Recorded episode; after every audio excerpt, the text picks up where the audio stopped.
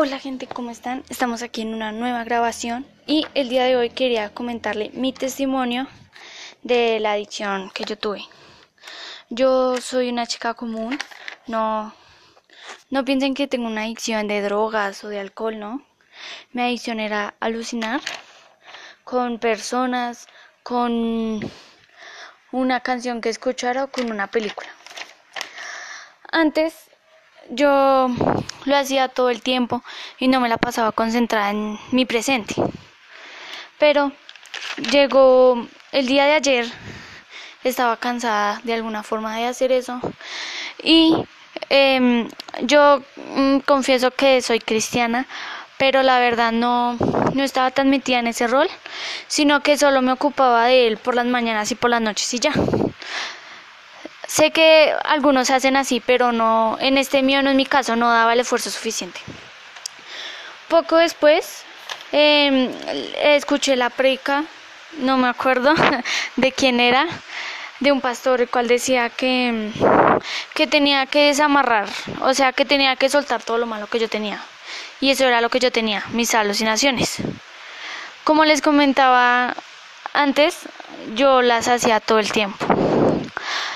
Confieso la verdad que aún las hago, pero no como antes. O sea, sí las hago, pero cuando en el momento de iniciarlas reacciono y ya, se quedan en olvido. Son adicciones, sé que no son adicciones muy importantes o, bueno, aunque sí fueron muy difíciles de dejar, la verdad, es mucha voluntad.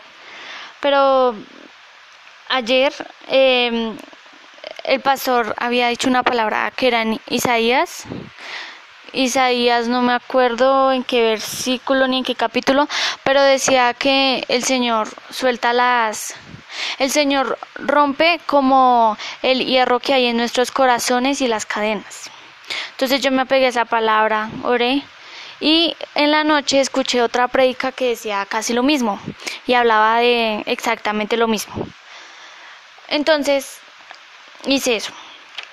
Confieso que me levanté y hice eso, pero ya después al, proseguir el día, no, o sea, cuando las hago reacciono y no, no lo vuelvo a hacer. Es como decir, tú, como por ejemplo, perdón por el ejemplo que voy a hacer, como un drogadito. Entonces ellos ven las drogas, sienten la tentación de agarrarlas, más no lo hacen. A mí me pasa igual. Eh, uno de el día de ayer al hacer eso escribí un texto y quiero leérselos. Quizás el aprendizaje no yace en un cuaderno, sino en la capacidad de observar. Cuando mi mamá me pidió que le ayudara a escribir un texto, confieso que al principio me dio un tanto de fastidio, porque la verdad pensaba en que mi tiempo estaba perdido. Pero al verlo distinto, pude ver que mi mamá es muy buena redactando, y cuando necesita ayuda, ella lo acepta sin reprochar o cuestionar. Se entrega totalmente a su trabajo y no se queda satisfecha con el trabajo, con el trabajo, si no lo hace bien, no queda tranquila. Piensa en progresar y cuando se propone algo no descansa de terminarlo. Su capacidad de avanzar es absoluta y no teme al que irán, sino al sentirse completa y poner su esfuerzo total a lo hecho. Antes cuando a mí me ocurría eso, yo no analizaba a las personas, simplemente vivía en mi mundo y pensaba que era lo único importante. Cuando tú tienes un mundo y debes amar ese mundo tal y cual es, puede que ese mundo sea un asco o puede que sea feo, pero igual manera es tu mundo y es tu realidad y tú eres el que se encarga de, de separarlos. Excesos fue otro texto que escribí cuando tenía que hacer un proyecto, se los voy a leer. La vida está llena de excesos, o como hablarían los doctores, adicciones, que nos conllevan a un estado en el cual en algunas ocasiones se nos complica dejarlos. Pero la verdad es que sé que no será fácil dejarlos, pero tampoco es imposible. Y he aprendido que nosotros nos sobrevaloramos, es decir, no creemos que sea posible hacerlo hasta llegamos a un estado al cual nuestra propia mente nos lleva a la perdición. Sentimos que no lo controlamos, y por más esfuerzo aplicado, nuestra espalda o cuerpo siente un peso el cual nunca se elimina y cada día se nos complica caminar y hasta respirar. Y sentimos que cada vez recaemos, y nuestro esfuerzo se esparce por la incertidumbre. Pero no solo hay adicciones como las drogas, claro que no, hay adicciones emocionales como el enojo, el estrés, la comida, que todos necesitan una atención especial. Sé que hay, muchas personas tienen adicciones, pero no las confiesan porque dicen que no son simplemente adicciones. Podemos ser adictos a la pornografía, podemos ser adictos a un celular y nosotros no lo confesamos, como mi adicción a las alucinaciones. Pero después de que el día de anoche hice esa oración, ya sientes como si el peso se va y ya cuando vuelves quieres intentar volver a hacer esas adicciones por decirlo así o cuando piensas en ello tiempo después seguido piensas bueno perdón tiempo después piensas que se perdió tu tiempo o que no valía nada hacer eso que no era necesario hacerlo porque puedes hacer otra cosa invertir tu tiempo en otra cosa y a mí me sucedió igual les quise contar este testimonio porque un, escribí en Facebook la vez pasada donde decía sobre las experiencias y les pregunté a algunas personas que me escribieran sus experiencias con las drogas y sus testimonios.